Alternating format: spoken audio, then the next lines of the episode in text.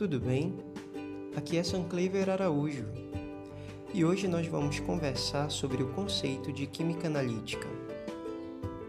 Em muitos cursos de graduação, esse assunto talvez não seja tão querido por parte dos alunos, junto com outros, como fisicoquímica.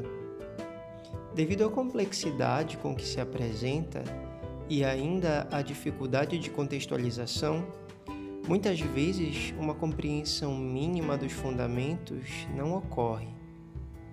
Para isso, hoje o Papo Analítico quer conversar um pouco sobre conceito. O que é a química analítica então? É uma parte da química preocupada em identificar o que tem em uma amostra e quanto dessa substância tem nessa amostra. Quando a preocupação é dizer no que consiste uma amostra, ou seja, o que é que tem ali, estamos falando de química analítica qualitativa.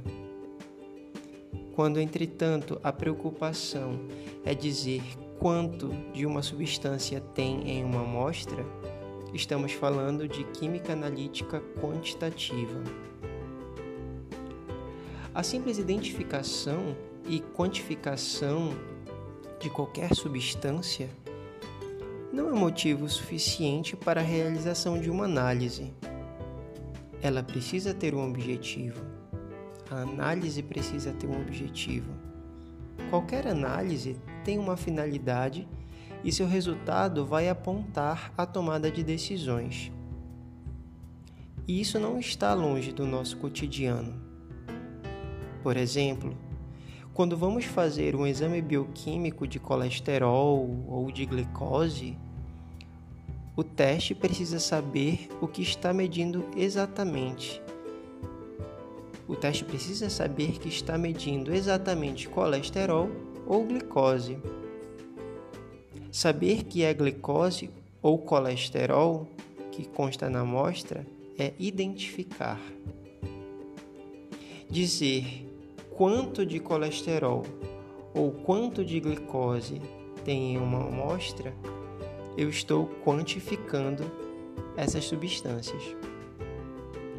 A quantidade de um ou de outro, neste caso, pode levar o médico a prescrever um medicamento para um paciente de modo a normalizar aqueles valores encontrados para faixas fisiologicamente aceitáveis.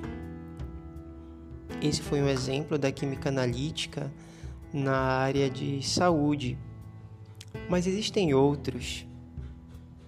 Por exemplo, saber se um rio, se em um rio existe grande concentração de um metal tóxico, ou se o ar tem níveis aceitáveis de certos gases, ou mesmo se o solo não está contaminado com uma determinada substância e ainda, se o motorista bebeu demais ou se alguém utilizou alguma substância ilícita, são situações que, invariavelmente, a química analítica será utilizada.